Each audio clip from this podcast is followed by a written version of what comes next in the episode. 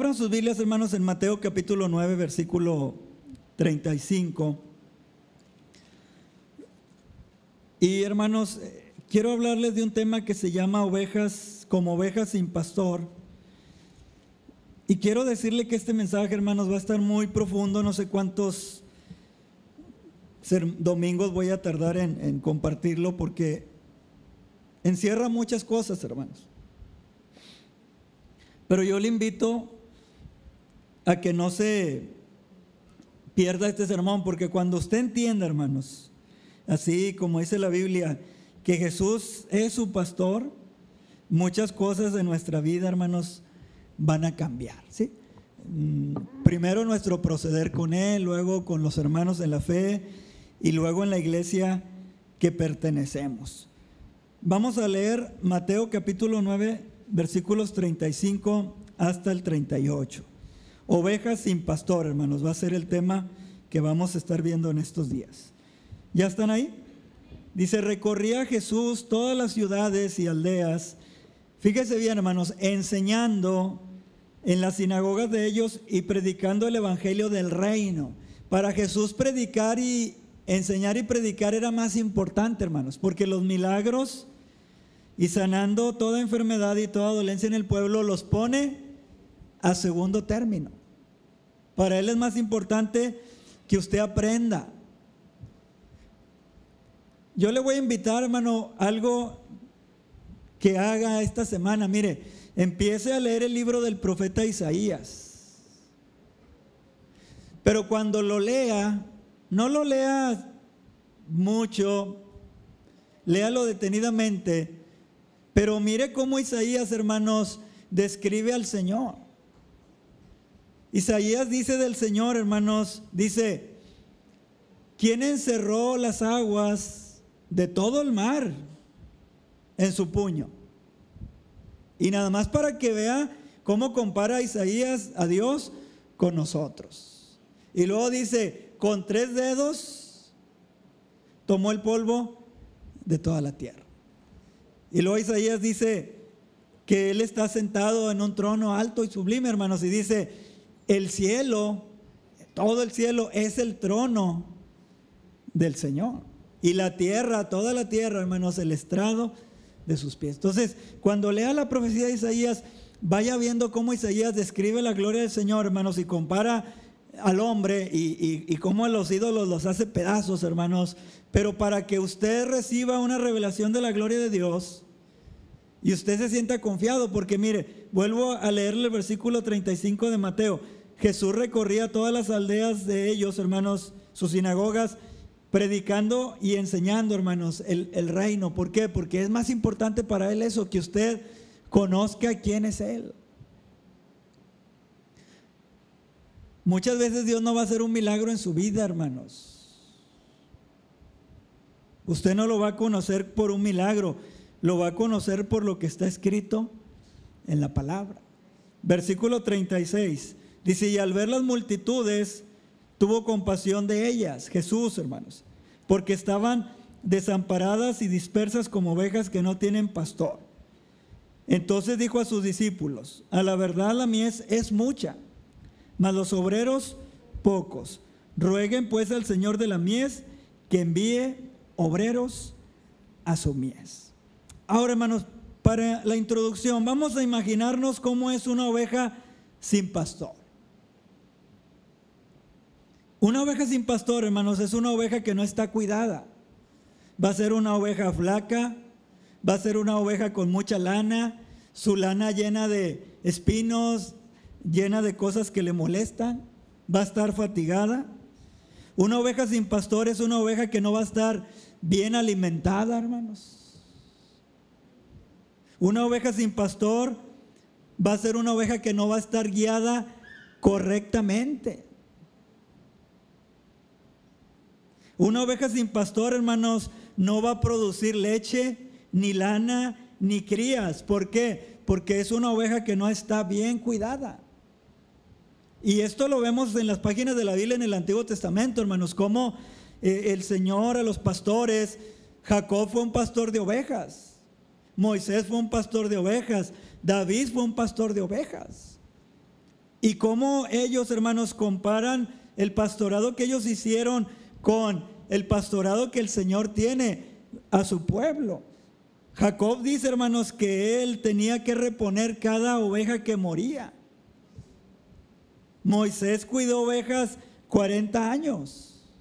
Y David no sé cuánto, hermanos, pero ellos en el Antiguo Testamento nos, nos describen cómo era el pastoreo. Ahora, era el trabajo más, hermanos, aborrecible para los judíos, cuidar ovejas, nada más para que piense en Dios y nosotros.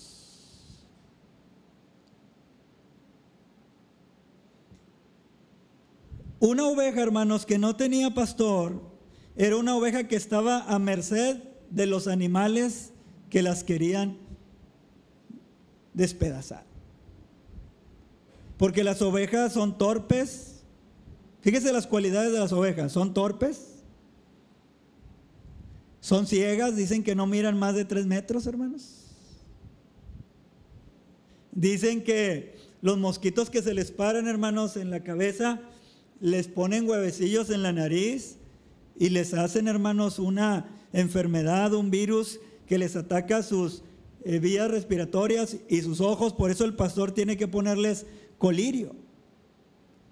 Y otra cualidad de la oveja, hermanos, es que ella no se sabe defender. La oveja nunca va a atacar, hermanos.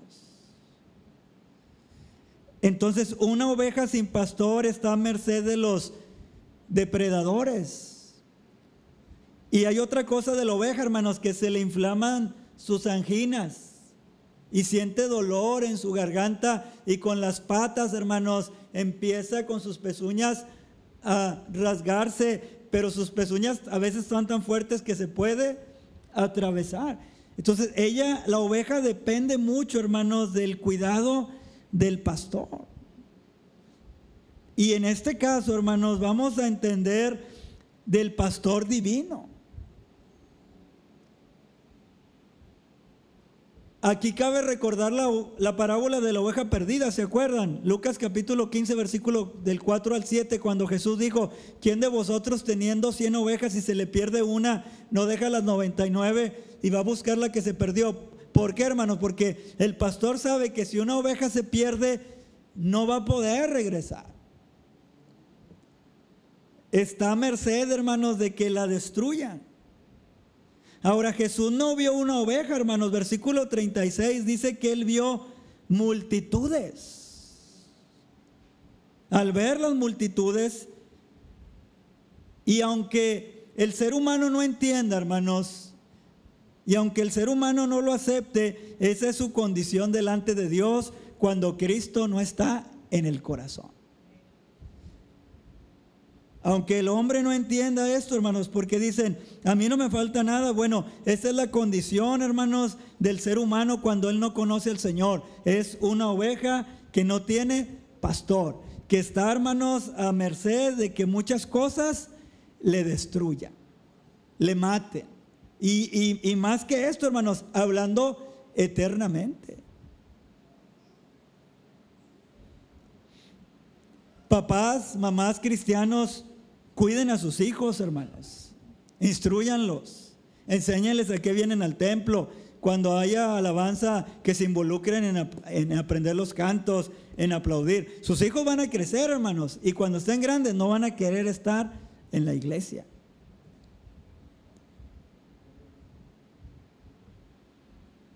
Y una rebelión va a entrar a su corazón. Hoy hay un problema grande, hermanos, con la homosexualidad. Hoy hay un problema grande con el lesbianismo, hermanos. Hoy hay un problema grande con la prostitución. No podemos nosotros bajar la guardia. A veces los muchachos, ellos ni siquiera dimensionan, hermanos, lo que puede pasar en su vida. El año pasado, hermanos, yo fui a visitar a una de mis tías, hermana de mi papá. Y mi tía estaba triste. Y me dice, ah, hijo, si supieras lo que estoy pasando. Le digo, ¿qué le pasa, tía? Dice, es que mi hija ya no está con su esposo. Se regresó a la casa a vivir conmigo. Ellos, mi prima tenía unos seis años, hermanos, casada. Y tenían un bebé, unos cuatro o cinco años, apenas, hermanos, un varón. Y le digo, ¿y cuál es la razón, tía? La golpeó, la engañó. ¿Qué pasó, tía? Dice, no, hijo, es que él es homosexual. Dice, ella lo descubrió, eh, tenía otro Facebook, él, donde se vestía de mujer, hermanos, donde se tomaba fotos con su pareja. Y déjenme le digo una cosa, mi prima se casó en una congregación, hermanos, conociendo palabra de Dios. Y mi tía cuando se dio cuenta va con el varón, eh, con el joven y le dice, oye, ¿por qué hiciste esto? ¿Por qué? ¿Cuándo empezaste a practicar estas cosas? Y le dice el muchacho, siempre lo he hecho, pero no le dije porque yo sabía que no me iba a poder casar con su hija. Y hay un problema hoy, hermanos. Hay un problema grande. Esta imagen, hermanos, de ovejas sin pastor viene desde el Antiguo Testamento y lo voy a llevar a dos escrituras. Jeremías capítulo 50, versículo 6. Abra su Biblia, por favor, allí. Jeremías capítulo 50 en el Antiguo Testamento, versículo 6. Dice, ovejas perdidas fueron mi pueblo, sus pastores las hicieron errar. Por los montes las descarriaron y anduvieron de monte encollado y se olvidaron de qué? Porque las ovejas son torpes, hermanos, y no pueden regresar al, al corral. Los rediles son el corral.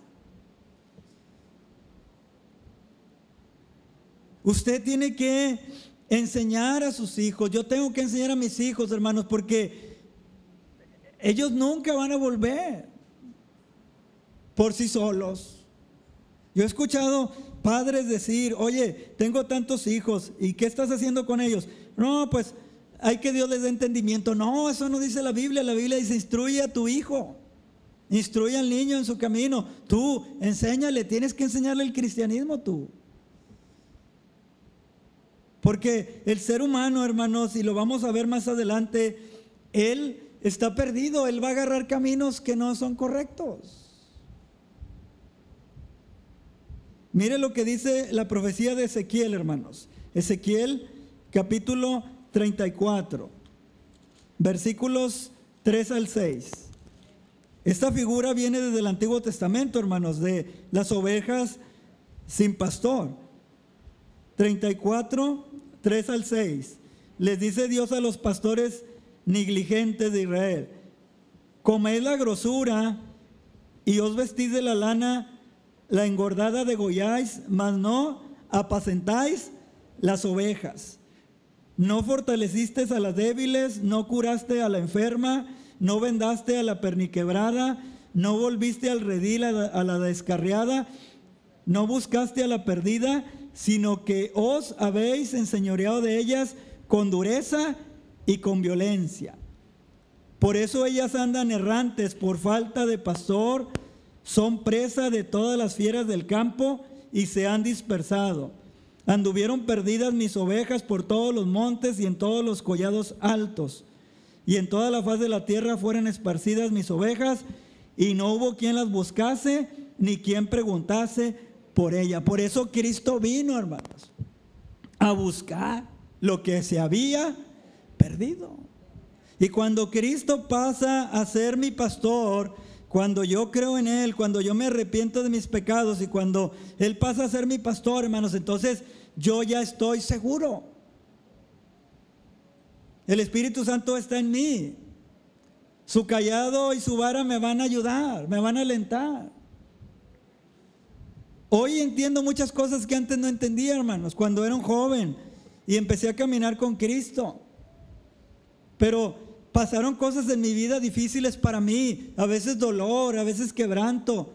Y yo decía, ¿por qué? Hoy entiendo, hermanos, Dios usó cosas en mi vida para pastorearme, para cuidarme, para protegerme.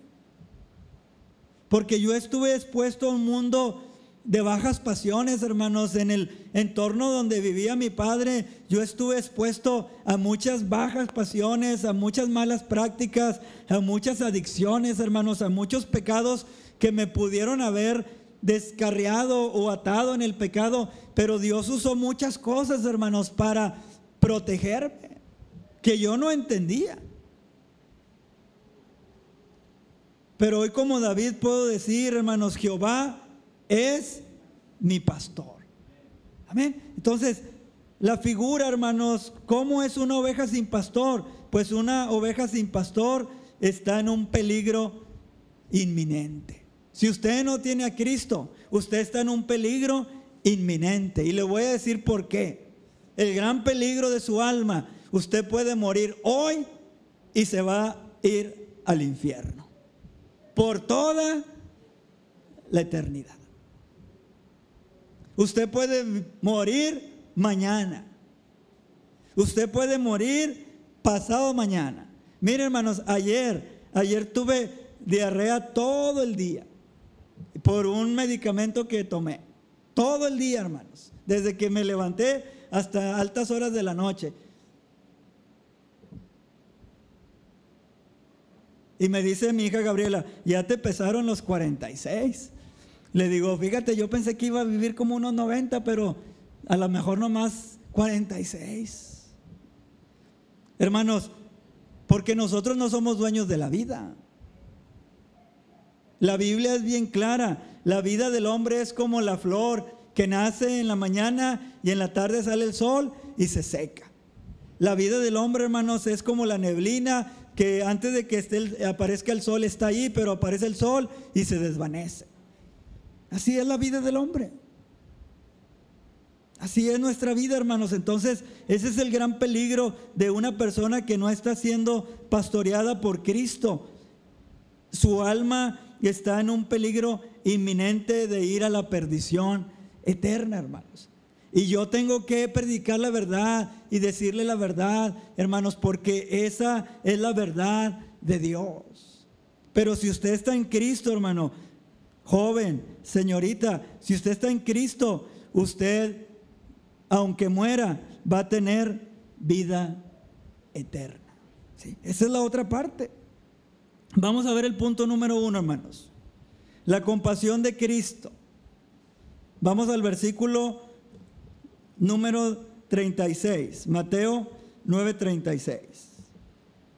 Y al ver las multitudes, tuvo compasión de ellas. Tuvo compasión de ellas. Ya le he dicho, hermanos, que esta palabra compasión viene de una palabra difícil de pronunciar, hermanos, ¿sí?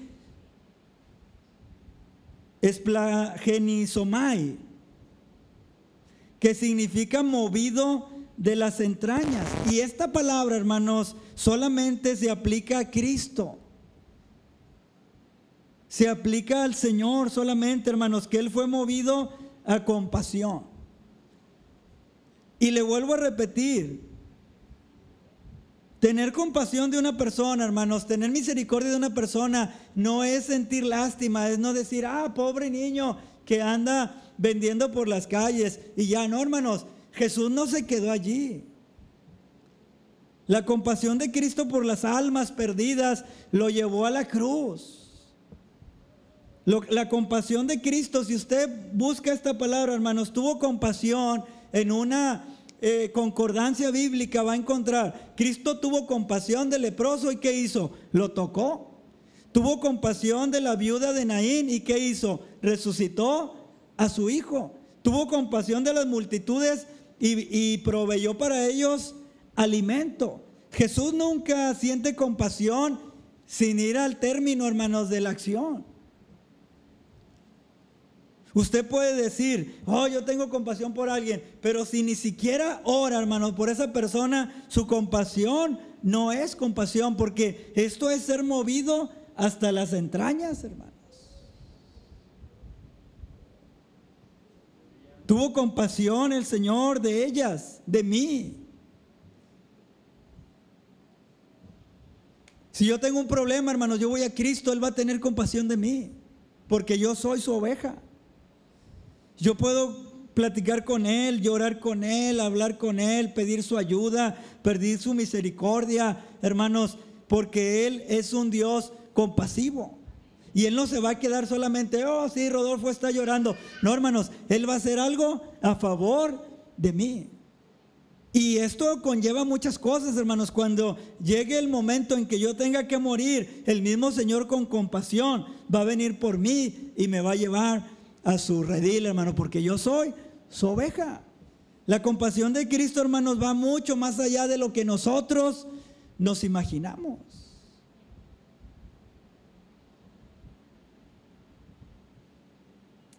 Ningún hombre carnal, hermanos, ha sentido este sentimiento. Porque este sentimiento es exclusivo de Jesucristo.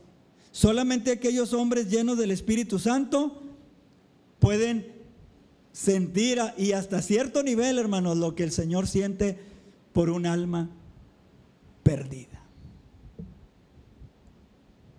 Por un alma perdida, hermanos. Yo he encontrado, hermanos, personas, yo tenía un vecino y siempre, hermano, eh, yo salía de la casa y él estaba afuera y me hablaba, venga para acá. Y era un viejito él y me decía, siéntese ahí. Y yo, hermanos, tenía unos 12 años y me sentaba y me predicaba el Evangelio.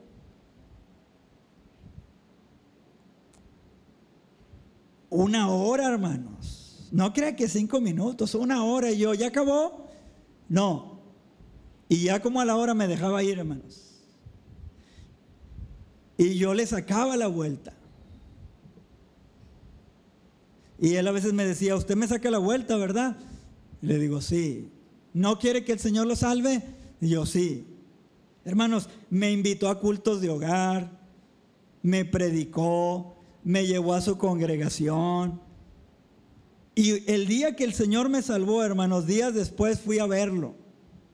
Y le dije, hermano, ya soy salvo. Ya soy salvo. Y dijo, gloria al Señor. Ya eres salvo. Hermanos, ese hombre no me dejaba, no me dejaba, no me dejaba. Yo no entendía, pero era la compasión, hermanos, de Cristo por mí.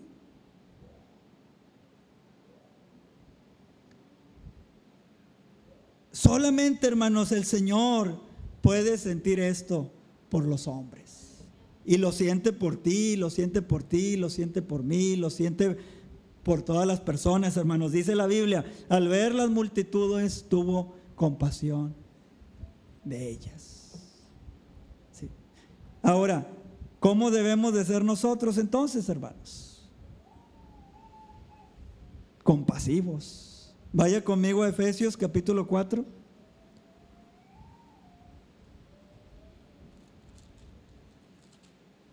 No se oyen las hojas de la Biblia, hermanos. Ya no usan Biblia de hojas.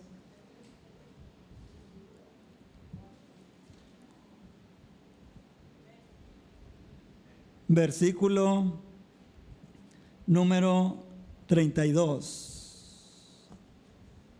Bueno, desde el 30, hermanos. No entristezcan a quién?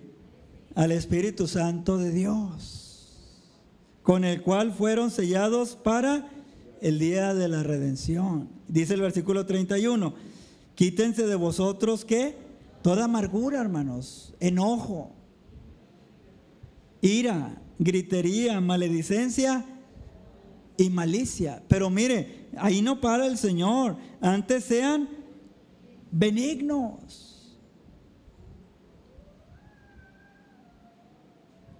Unos con otros ¿Qué más? Misericordiosos. ¿Qué más? Perdonadores, hermanos, como también Dios nos perdonó a nosotros en... Él tuvo misericordia de mí, hermanos. Mire, Él todos los días tiene misericordia de mí porque yo todos los días le fallo y todos los días voy a Él y le digo, Señor, perdóname porque este día dije algo malo, pensé algo malo, hice algo malo, caminé por donde no debería de caminar, etcétera, etcétera, etcétera. Y Él, hermanos, en su misericordia, me perdona porque Él es compasivo. Bueno, de esto se trata, hermanos, de que usted deje que el Señor le pastoree, usted va a entender esa compasión y usted va a volverse una persona misericordiosa. Aquí en la congregación ha habido personas que me han dicho, hermano, ¿por qué permite que venga tal persona? Y le digo, pues porque permito que vengas tú. No, es que usted no sabe. Bueno, me voy a sentar con las dos personas y les voy a preguntar sus secretos y me los van a contar. Porque a veces solamente damos una cara, hermanos. Pero vamos a ver, vamos a sentarnos y vamos a ver si tú eres mejor que tal persona. Por eso Jesús le dijo a los fariseos cuando iban a apedrear a la mujer, ¿verdad? Dijo, ¿dónde están los que te acusaban? Ninguno. Bueno, el que esté limpio de pecado, lance la piedra. Pero el pecado se corrige con misericordia, hermanos, porque la Biblia dice, con el misericordioso te mostrarás misericordioso. El, el pecado no se corrige, hermanos, como muchos predicadores antes que venían a la iglesia y nos decían, yo tengo el don de exhortación. Y pónganse el casco porque los voy a descalabrar. Y tiro puras pedradas de 95 millas. Eso no es edificación, hermanos. Eso es destrucción. Yo para qué quiero que alguien me apedree. Yo quiero que alguien me diga la verdad con misericordia, hermanos. Jesús dijo muchas verdades muy ofensivas, pero lo hizo envuelto en amor y en misericordia. Porque, hermanos, él sabía que las ovejas estaban dispersas. Se tiene que aprender y yo, hermanos, cómo acercarnos a nuestros hijos, platicar con ellos con misericordia y decirles, porque nuestros papás, hermanos, solamente nos decían, no hagas esto, ¿por qué? Porque yo digo, no, espérate, tienes, tiene que haber una razón. Tienen que haber una advertencia, no hagas esto porque mira, te va a pasar esto, te va a pasar esto. La Biblia dice, hijo, mira, entiende, busca al Señor. Es muy distinto, hermanos, Ah, solamente no hagas esto porque yo digo, no. Y más cuando nuestros hijos ven que nosotros hacemos lo que nosotros les prohibimos hacer, hermanos. Entonces, ¿dónde queda la cordura en, nuestras vidas? Jesús tuvo misericordia, hermanos, y nos manda a ser compasivos. ¿Por qué? Porque Él la experimentó, hermanos, y la mostró. Entonces, el primer punto, hermanos, la compasión de Jesús. La gente a veces anda buscando a alguien que tenga compasión de ellos, pues Jesucristo tiene compasión de usted. De usted. Punto número dos. Mire, hermanos, lo que hizo el Señor, lo que la, lo lo, la compasión lo llevó a hacer, hermanos. Trabajó incansablemente. Vamos a Mateo 9, 35. Mire, recorría, ¿verdad que así dice? Visitaba.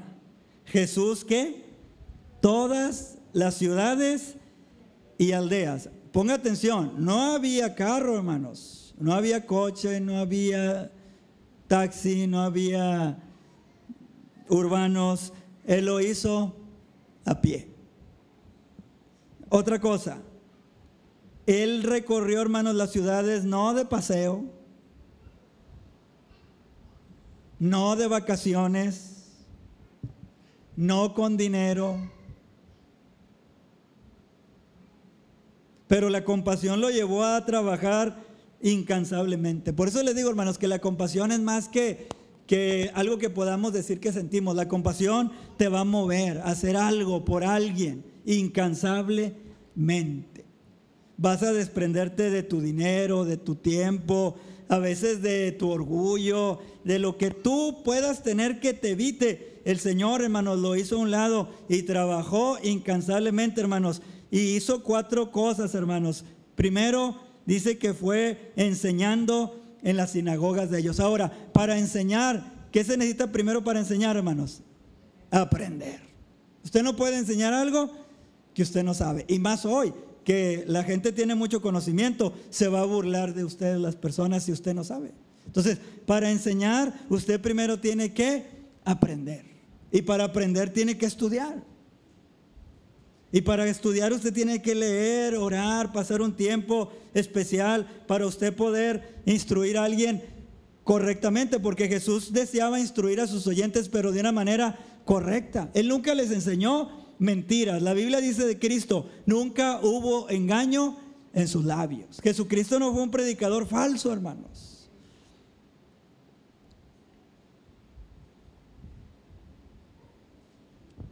Él enseñó la verdad, pero él aprendió la verdad desde niño. ¿Qué más hizo Jesús, hermanos? Predicó el Evangelio del Reino. Para usted predicar tiene que saber qué es lo que Dios quiere, porque Jesús no predicó una filosofía, una idea, hermanos, dice el Evangelio del reino de Dios. Él predicó lo que Dios le ordenó predicar. Él no puso filosofías de hombres como en Mateo capítulo 15, cuando usted llegue ahí, él, hermanos, reprendió a los fariseos porque enseñaron doctrinas, mandamientos de hombres.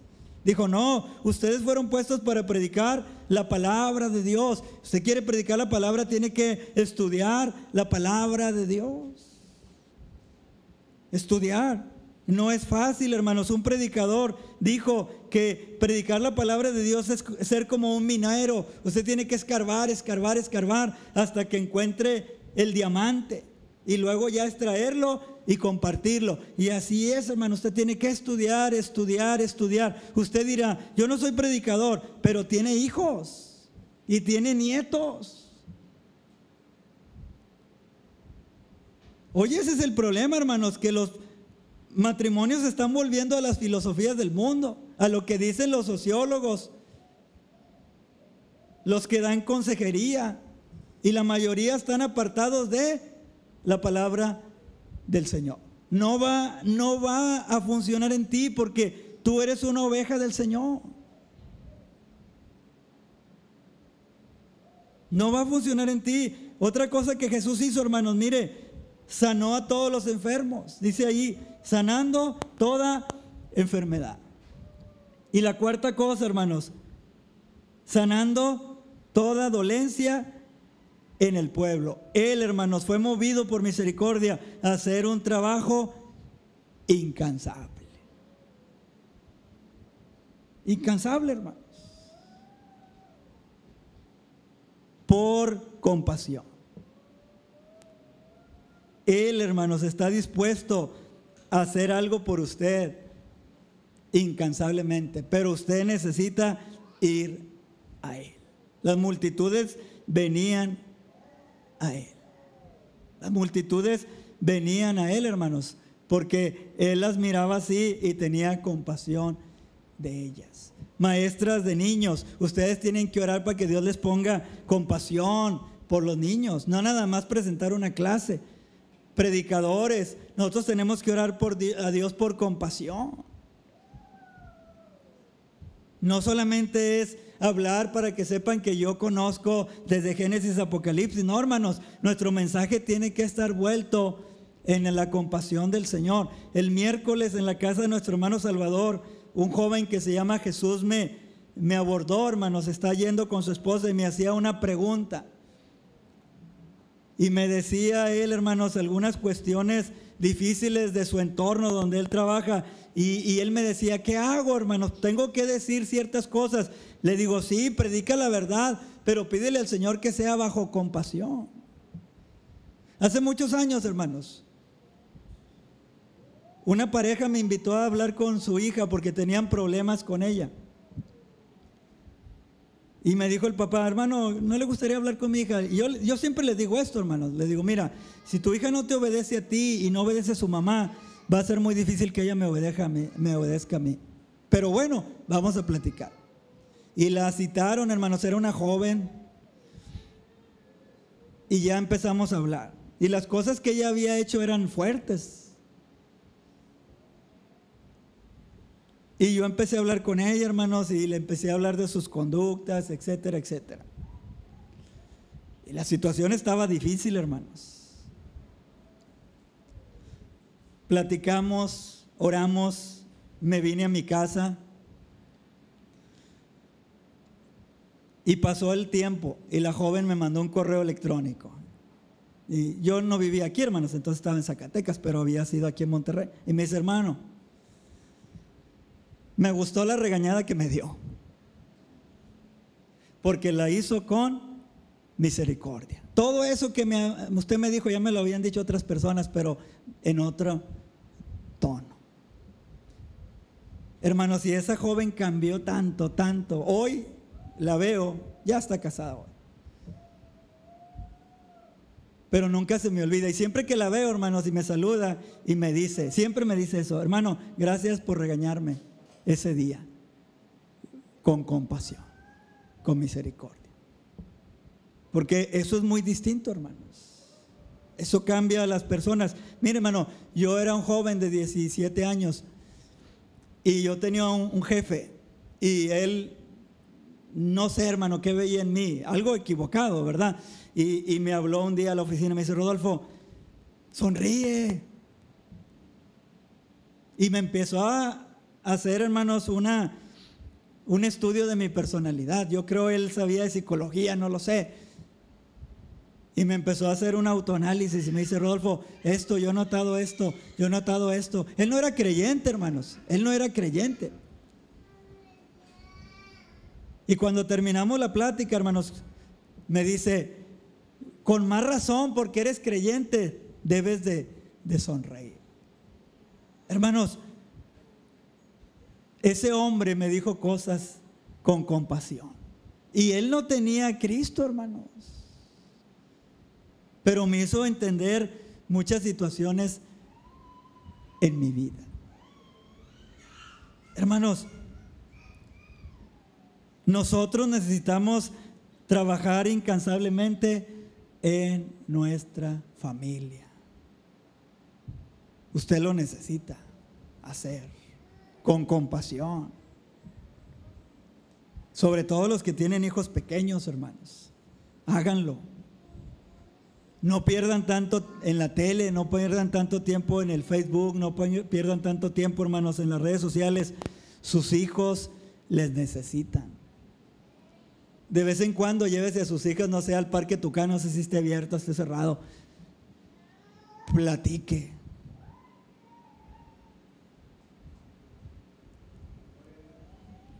Sus hijos necesitan pastoreo.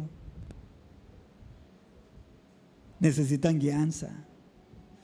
No deje que la televisión se los eduque, hermano, se los va a educar equivocadamente. Mire, ustedes nada más cuando pasen a cantar los niños, hermanos, próximamente tómenles una foto. Y esperen 10 años de estos niños. Como algunos no van a estar aquí. No es fácil, hermanos, hay que trabajar incansablemente. Yo he trabajado con los míos, hermanos. Sí. Zacatecas, donde vivíamos, hacía un frío tremendo, hermanos, en el templo, pero nosotros poníamos el, el, portabebé y cubríamos a nuestros hijos y allí estaban. Y luego ya empezaron a crecer y les decíamos, aplaudan porque esto es para Dios. Apréndanse los cantos porque esto es para Dios. ¿Sí? Y aunque no crea, hermanos, David y Gabriela a sus 21 y 19 años todavía me piden permiso como si fueran muchachos. El lunes me dijo David, papá, voy a ir a una cena, sí. Te quiero aquí a las diez y media.